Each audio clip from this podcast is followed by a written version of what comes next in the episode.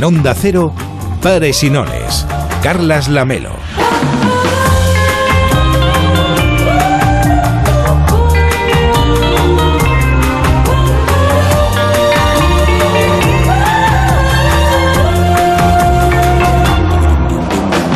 ¿Qué tal? Muy buenas noches. Hoy venía caminando por la Rambla y pensaba en las malas noticias. Sí, ya sé que no es el mejor tema para abrir un programa de radio, y menos todavía un viernes por la noche, y menos todavía en pleno mes de agosto. Pero es que dar malas noticias es algo a lo que los periodistas estamos más que acostumbrados. A veces debemos reconocerlo quizá demasiado. Solo en lo que llevamos de pandemia hemos contado casi 82.000 muertos en nuestro país. Hubo días en los que morían más de 900 personas. La última comunicación esta tarde sumaba 75 fallecidos.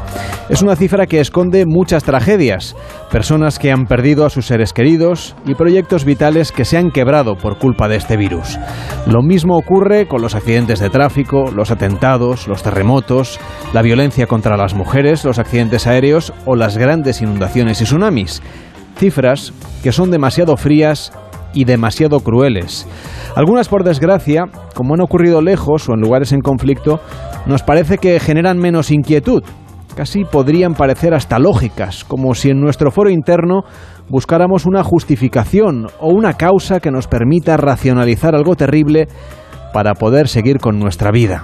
Esta pauta racional es imprescindible, por ejemplo, en el ejercicio de la medicina o para los policías, bomberos, periodistas, tanatopractores, médicos forenses, todas las profesiones que estén ligadas con la muerte y de alguna manera ligadas con la trascendencia.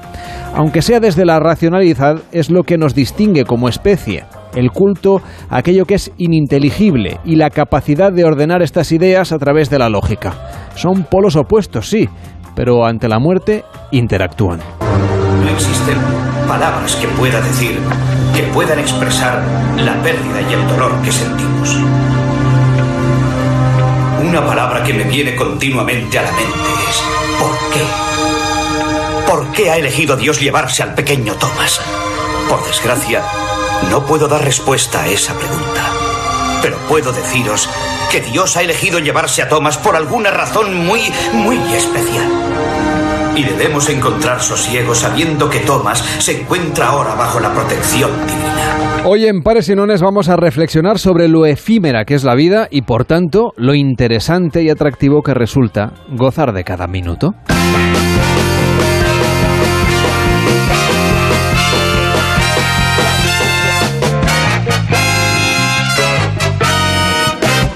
Hola David Cervelló, ¿qué tal? Buenas noches. Buenas noches, pues con algo de sueño, porque claro, ha habido mucha marcha en los Juegos Olímpicos y no he querido perderme nada de mis compañeros y claro, estoy con unas ojeras que bueno, ha valido la pena, ha sido espectacular. Ya, ya, los juegos ya se acaban, ya podrás ir a dormir, ¿eh? sí, ya podré podrás descansar y, y sobre todo podrá descansar el equipo de deportes de, de. Onda Cero que también se Sí. viven al revés y, y están todas las horas del día contándonos lo que sucede en Japón. Cervello, tú, de la escena que hemos visto antes, bueno, hemos escuchado, perdón, de mi chica, ¿tú lloraste mucho viendo mi chica? su La día? tengo prohibida. ¿Por o sea, no, porque yo soy de llorar muchísimo con estas películas. Eh, mira, solo te digo que el otro día le puse a mi hija un capítulo de D'Artagnan y los mosqueperros, porque van a hacer una nueva versión y, y quiero tenerla un poco fresca. Y me he puesto a llorar con el primer episodio. O sea, ya con el primer. Ya me Con puesto-. Sí, porque se separa de los padres, tiene que ir a París. Bueno, o sea, imagínate mi nivel de. como para uf, ponerme esta peli. No, no, yo lo paso, lo paso muy mal. ¿Y con Verano Azul? ¡Uh! Lo digo porque la han vuelto a poner esta semana, la han reprogramado, luego hablaremos Y de... con David el Nomo lloré Oh. una cosa que no está en los escritos. ¿Pero por el bueno. nombre o...? No, porque el final, el final de la serie, que es muy triste y esas cosas. Bueno, yo he llorado mucho. Le he preguntado a Álvaro Gárate, que es nuestro estudiante en prácticas, si había visto Verano Azul y me ha confesado que no. Luego le preguntaremos cosas, le pediremos que nos cuente cómo, se, cómo ha podido desarrollarse como persona sin haber visto Verano Azul nunca. A ver si le animamos a que la vea este año, aunque sea la carta. O, bueno, de una manera así más... ¿Qué pasa, Más del siglo XXI. ¡Hombre! Carles, ¿cómo estás? ¿Qué tal, Carlos? Bueno, pues os vengo a dar unos pequeños consejos de cocina. ¿Ah, sí? claro, hombre, con fundamento Qué bien, para el fin qué de bien nos va a venir. Ah, pues mira, sí, porque es cuando voy a poder cocinar. Ahí está, ahí está mucha gente que lo deja para el fin de semana. Esto os voy a contar. A ver, unos truquis van a ser muy sencillos. Empezamos por cómo tener un buen nabo. Por ejemplo, ¿no? Para el fin de semana. Lo ideal es reservarlo toda la semana que respire, que coja temperatura. Y lo cocinaremos el viernes noche o el sábado sabadete, ¿eh? Un buen plato para comer. También es aplicable al conejo. Fíjate, el conejo, si queréis que esté meloso, hay que irlo precocinando toda la semana. Ahí con alegría. Le mandas unos WhatsApps, unos ramos de flores, ¿eh? Que se mantenga el conejo activo. Para que esté listo y meloso el fin de semana. Venga, familia, a cocinar y a comer Pero de no he lindo. dicho cómo se cocina ninguna de estas dos Es cosas. otro día. Pero Deja la imaginación de la gente, ¿no? Le he visto una segunda intención por ahí, pero bueno, en fin. ¿Cómo? Creo que es mi... Te- Tenía otra. En fin, gracias por estar aquí con nosotros. Esto es Pares y Nones, esto es Onda Cero. Participa en Pares y Nones. 93 343 54 50. 93 343 54 50.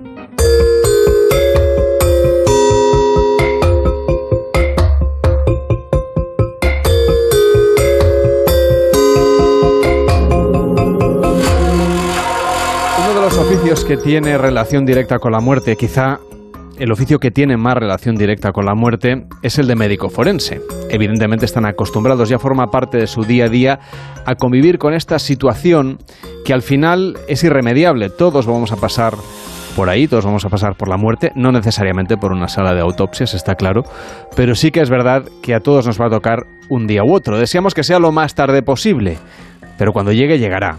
Y no es que nos queramos poner aquí catastróficos, sino todo lo contrario. Queremos entender mejor cómo los profesionales que tienen esta relación directa con una situación natural, como es la muerte, lo sobrellevan en su día a día de una manera seguramente mucho más racional que la del resto de mortales. A un hospital, médico forense, ¿qué tal? Muy buenas noches.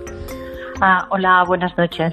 Como decíamos, seguro que los médicos, y en especial los médicos forense, que estáis, digamos, esto de la muerte forma parte de vuestro día a día, es una situación que seguramente lleváis, entiendo yo, a la parte más racional, ¿no? Para poder llevar una vida normal pese a esta circunstancia. Sí, yo creo que bueno, la profesión de médico forense es una profesión que evidentemente que estamos trabajando y estamos viendo la muerte muy cercana. Yo creo que toda persona piensa que, bueno, ves que una persona tiene un accidente, ves que hay una noticia de un homicidio, suicidio y tal y cual, siempre piensas que esto ocurre a los demás, pero no lo ves una cosa cercana que te pueda pasar a ti. Nosotros sí, como médicos forenses, aparte de tener el trabajo de trabajar con la muerte, hacer autopsias, patología forense, identificar cadáveres y tal, también tenemos otras tareas con vivos, evidentemente este supone un 10% del trabajo, pero sí que estamos acostumbrados a trabajar con la muerte. Esto sí que, am, si bien lo ves desde el punto de vista muy humano, cuando tú tienes un cadáver, tienes que hacer una autopsia, tienes que hacer un diagnóstico, una investigación y tienes que ponerte una coraza para evitar implicarte desde el punto de vista emocional. ¿no? Eh, si bien te tengo que decir que sí que te afecta y que so- es una medicina muy humana, una medicina que te engancha, que te engancha porque es muy humana. En tu caso, además, has participado como odontóloga forense en el reconocimiento de restos mortales en situaciones de extrema gravedad. Por ejemplo, en el 11M, en el tsunami de Tailandia o en el arrollamiento de Castelldefels. Son momentos donde, di- digamos, la- la- las emociones están a flor de piel. ¿Cómo recuerdas tú, por ejemplo, tu intervención en el 11M? Mira, yo recuerdo que me afectó muchísimo porque recordaré siempre toda la vida, primero por la rapidez en que ocurrió todo, un atentado terrorista, pues evidentemente que te afecta muchísimo. Ah, quizás afecta más una catástrofe o un atentado terrorista cuando es la acción humana más que igual una catástrofe natural, como por ejemplo el caso del tsunami, que fue muy importante. También ah, tuve la oportunidad de intervenir y realmente fue muy importante y te afecta siempre. Yo creo, tengo una amiga médico forense que siempre dice ah, que de cada catástrofe te llevas un cadáver a casa. Y realmente yo creo que de las catástrofes que me ha tocado intervenir, caso del tsunami, caso del accidente del Germanwings, caso de Castelldefels, caso del 11M, siempre hay un caso que te emociona, que te afecta, que te lo llevas a casa y que recuerdas aquella imagen, sea por las circunstancias que sean. Yo recuerdo, por ejemplo, el caso del 11M, cuando entramos dentro del pabellón de IFEMA, mm, te palpitaba el corazón, era ver todo, cantidad de cadáveres, ah, te afectaba bastante. Cuando sonaban los móviles dentro de las mochilas, todo esto te afectaba. Era, mm, recuerdo unos días muy tristes y que te afectara psicológicamente. Yo siempre digo que la medicina forense da la sensación de que sea una medicina muy ah, poco, bueno, muy dura, la gente dice cómo puede ser médico forense y tal, pero yo creo que mm, es muy humana, es muy humana, ves lo mejor y lo peor de cada casa, ves mm, situaciones de gente al límite, gente, tratas con personas, familiares de los cadáveres cuando están en un momento muy duro, gente también que yo que sé ante una violación, después de hablar una persona después de que ha asesinado a otra persona, incluso al delincuente. Son situaciones muy al límite y esto yo creo que te ayuda, que te hace muy humano, sensible y bueno, y también te das cuenta que la muerte eh, está cercana, que la muerte puede pasar de un momento a otro y que es muy fácil morirte, porque en un momento estás y no estás, que es muy fácil, que siempre parece que pase a los demás, no obstante, ves que el, el, nivel de pasar de vida a muerte puede ser un instante, un accidente, un, un asesinato, cualquier motivo, muerte violenta, incluso una muerte natural, una arritmia cardíaca y de repente pasas de la vida a la muerte, que es fácil morir. Imagino que esta situación a vosotros también nos lleva a pensar, bueno, vale más eh, la pena vivir la vida con cierta alegría, con optimismo y dejarse llevar por el carpe diem, ¿no? Sí, totalmente de acuerdo. Yo creo que el médico forense, como vive la muerte de una forma tan cercana, yo creo que esto hace que valores mucho más la vida, que lo valores cada día y que vivas con intensidad. Hay una frase de Buda que me gusta mucho que pone, cada, cada mañana nacemos de nuevo el que haga, lo que hagas hoy es lo más importante. Y yo creo que esto es una filosofía que tenemos que adoptar eh, no solamente los médicos forenses, sino cualquier persona, que lo más importante es lo que hagas hoy y vive, y vive la vida con intensidad y con la máxima vitalidad. Tú eres odontóloga, eres dentista, tienes eh, tu consulta en Figueras y además eres también eh, especialista en esta materia porque en ocasiones, eh, sobre todo en situaciones tan al límite como decíamos el tsunami en Tailandia o la situación de los atentados terroristas, etcétera, a veces reconocer a alguien solo hay una vía que es a través de las piezas dentales o de los tratamientos que se haya podido hacer. ¿Cómo llevas la situación de, por ejemplo, sé que ahora estás en excedencia, pero por la mañana pues estar en el juzgado o estar interviniendo en la sala de autopsias o ir, a un levantamiento del cadáver y por la tarde ir a hacer un empaste. Sí, sí, sí, parece muy dispar hacer las dos cosas, pero yo creo que, bueno, lo que tiene la medicina forense es que es diferente en cada momento, ¿vale? Lo que es la consulta, la clínica dental y tal, pues a mí me encanta tratar con pacientes, hacer tratamientos, hacer diagnósticos, tratamientos, temas de estética, reparar, curar, bocas, ¿no? Pero luego la parte de medicina forense es como diferente cada día. Tú no sabes, cuando estás de guardia sobre todo y tal, no sabes dónde estarás y en qué situación estarás al cabo de una hora.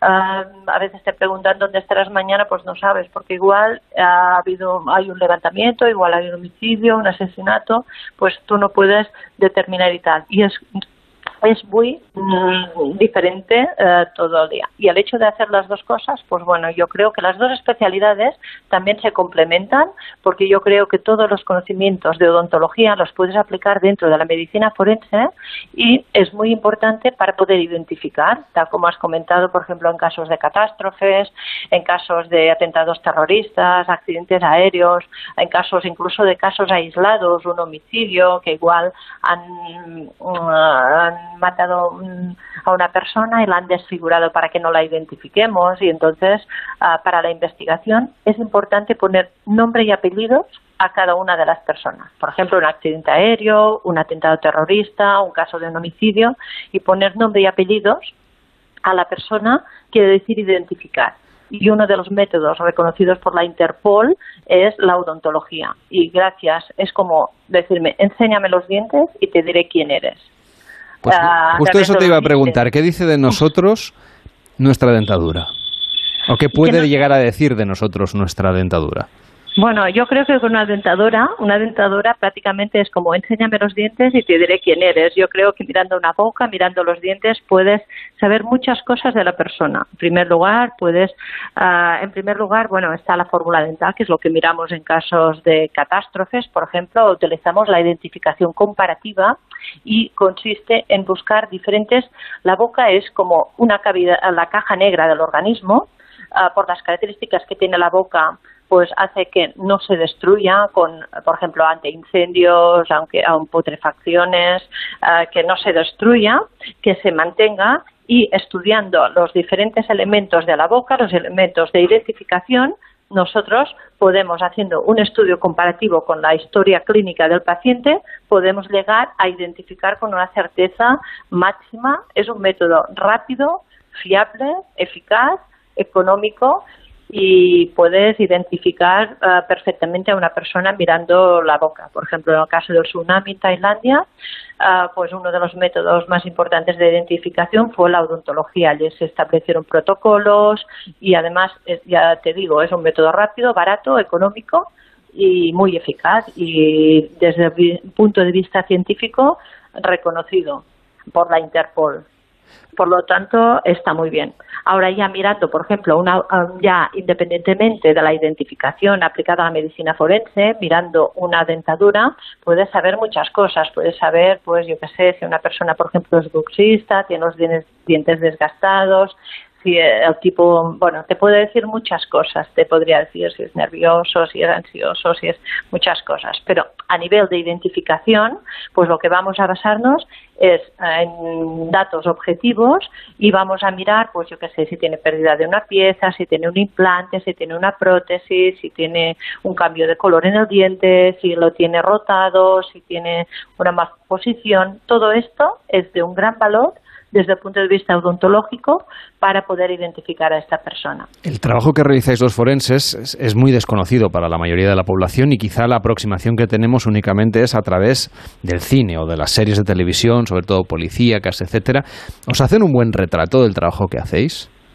Bueno, yo creo que mm, todas las series televisivas, la verdad es que nos han ayudado a ponernos muy de moda a los médicos forenses. Nos han puesto de moda porque realmente yo creo que hay muchos jóvenes que uh, están, tienen muchas ganas de ser médicos forenses, patólogos forenses, y yo creo que nos han hecho un bien en el sentido de que han dado a conocer la profesión. Antes la medicina forense era como la gran desconocida. Um, no mm, yo al principio cuando empecé te decían médico forense como era raro y tal. Hoy en día yo creo que las series televisivas han puesto nuestra especialidad de moda si bien ah, no se acerca del todo a la realidad porque en las películas pues todos son primeros personajes súper guapos, eh, dos, que todo siempre sale bien y todos los métodos analíticos que utilizan y tal, pues siempre son rápidos y tal. Y la realidad no es tan bonita. La realidad, pues a veces hay casos que cuesta más investigar, igual es más lento, hay casos muy difíciles de, de identificar Pero bueno, yo creo que las series televisivas sí que nos han puesto más de moda.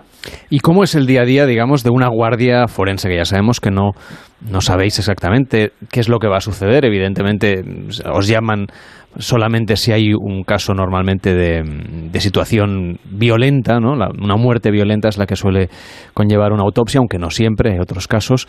Pero, ¿cómo os organizáis, digamos, para estar de guardia y qué tipo de situaciones os podéis encontrar? Claro, normalmente el médico forense cuando está de guardia, pues está de guardia y está a instancias de un juzgado. Entonces, todos los temas médicos que, um, mm, solicite por parte de los tribunales, ya sea el juez, magistrado, fiscales y tal, normalmente está el médico forense de guardia que está para intentar resolver todos estos temas médicos. Por ejemplo, puede ocurrir que haya, pues lo más habitual, que haya un levantamiento de cadáver, yo que sé, que avisen, pues que hay un homicidio o un suicidio ah, o incluso a veces una muerte natural en que no hay certificado de función, una muerte súbita, que una persona que estaba totalmente sana y que de repente pues se ha desplomado, ha tenido una arritmia cardíaca y fallece. Todos estos casos, pues que no hay un certificado de función y todos los casos de muerte violenta, ya sea suicidio, homicidio, accidente, pues sí que hay eh, el levantamiento de cadáver y entonces normalmente se avisa al médico forense, el médico forense acude al lugar de los hechos. Entonces se hace allí, sobre todo si es un homicidio, pues se acordona toda la zona, se hace una investigación, se mira pues la posesión del cadáver, cuánto tiempo hace que ha fallecido, diagnosticar ah, que realmente haya fallecido, buscar indicios de criminalidad, buscar pues si hay, yo que sé, restos de sangre, restos de semen, ah, si hay pues algún arma, todo lo que ha podido ocurrir en relación a los hechos, pues hay una eh, investigación conjuntamente, evidentemente, con la policía judicial, el juez de guardia, fiscal. Y entonces se hace un acta que es el levantamiento de cadáver. A veces, en vez de levantamiento de cadáver, pues puede ocurrir también en la guardia médico forense que te avisen, por ejemplo, porque ha habido una tentativa de violación o una violación. Entonces tienes que reconocer a la víctima, reconocer a la víctima y tomar muestras, hacer una exploración conjuntamente con un ginecólogo para ver pues si hay pues determinadas lesiones, recoger muestras y tal, que esto puede conllevar pues a verificar si realmente ha habido violación o no y tomar muestras del posible agresor. Luego también tienes que hacer una valoración, yo que sé, en casos de agresiones, puede ser que te llamen, en casos de personas toxicómanas, asistencia a los detenidos también, cualquier tema médico que se pueda plantear igual una persona que ha cometido un determinado delito para hacer una valoración psiquiátrica para ver si esta persona pues es un consecuente es imputable no imputable es decir si em, los hechos son derivados del producto de una patología o no bueno, la verdad es que es muy amplio, muy amplio, porque es todos los temas médicos que se pueden plantear en los juzgados. Los más habituales, levantamiento, agresiones sexuales, peleas, agresiones, mm, informes psiquiátricos, valoración si una persona tiene que ingresar ah, en el psiquiátrico de forma totalmente involuntaria también. Mm, todos estos hechos serían. En esos casos supongo que también con, con otros colegas profesionales, ¿no? De psiquiatría o así. Sí, sí, normalmente la parte de la parte del médico forense tiene una gran parte de psiquiatría en todo lo que es tiene que hacer muchos informes psiquiátricos, pero sí que hay dentro de la medicina forense hay especialidades, por ejemplo, patólogo forense, psiquiatra forense, normalmente el médico forense hace una primera exploración y luego si se tiene que hacer un informe más profundamente más profundo, pues eh, puede ser que luego ya lo vea pues el médico forense que sea especialista en psiquiatría o especialista en odontología si es un tema de odontología o especialista en traumatología si es de traumatología y tal. Además, Ana, tú empezaste muy joven, fuiste una de las primeras mujeres en tu partida judicial y, en el conjunto de España de, dedicarte a la medicina forense y creo que al principio incluso como que cuando ya estabas allí trabajando había policías o gente que intervenía en la situación que bueno que estaba esperando al forense cuando tú ya estabas allí y que por el hecho de ser mujer pues eh, no te tenían en cuenta. Sí, al principio cuando llegué eh, destinada a, Gerona y tal, pues evidentemente que todos los médicos forenses eran hombres, era la primera mujer médico forense y la verdad que en aquel momento pues había pocas mujeres médicos forenses y no era tan habitual. También te tengo que decir que ha cambiado muchísimo la situación y ahora en las últimas oposiciones y tal de médicos forenses yo creo que dominan, hay más mujeres que hombres. Es decir, que ahora hay muchas médicos forenses mujeres, pero en aquel momento sí que realmente ha cambiado muchísimo la situación. La medicina forense también ha cambiado también con la creación de los institutos de medicina legal, ah, tenemos nuevas tecnologías, más medios, ha cambiado muchísimo. Con la, ah, tenemos especialidades, ha mejorado muchísimo. Antes, eh, al principio, pues era una medicina forense que imagínate, hicimos las autopsias. Yo al principio cuando empecé hacíamos las autopsias en los cementerios con las condiciones que, vaya, a veces eh, con las condiciones mm, muy rudimentarias y tal. Hoy en día tenemos métodos, tenemos medios adecuados, tenemos tecnología. Ha avanzado muchísimo la medicina forense. Antes, ya te digo, yo las primeras autopsias las había hecho en los cementerios y casi teníamos luz y agua y a veces tenías que ir por la noche a hacer las autopsias, era todo un poco tétrico y tal y muy diferente. Actualmente ha mejorado muchísimo y ha evolucionado muchísimo. La medicina, su elemento esencial, básicamente es preservar la vida, ¿no? Salvar la vida de las personas. La especialidad de la medicina forense tiene esta otra particularidad, pero creo que en una ocasión tú le salvaste de la vida también a otro colega, a otro médico forense, eh, mientras estabais comiendo. Sí, sí, sí, sí, justamente a un compañero mío que es médico forense y odontólogo también, al que aprecio muchísimo, al doctor Guerri, que además tenía, ha sido profesor mío y al que admiro muchísimo.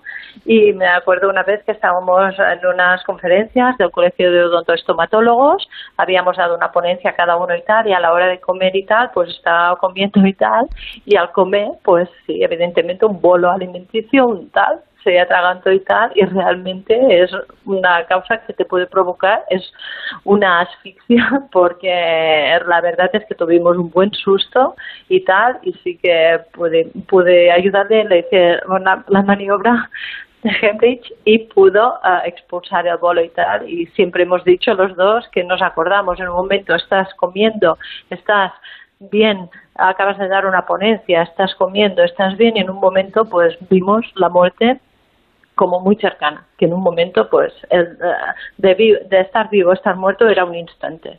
Y realmente nos eh, tuvimos un buen susto. Y la verdad es que algunas veces, incluso algunas veces que hemos dado ponencias, en el momento en que me hace la presentación, algunas veces lo ha comentado él públicamente. Nos quedamos con esa reflexión que, bueno, que estamos aquí de paso y por lo tanto hay que aprovechar cada minuto.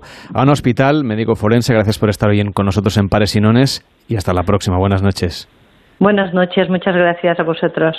En Onda Cero, Pares y Nones, Carlas Lamelo.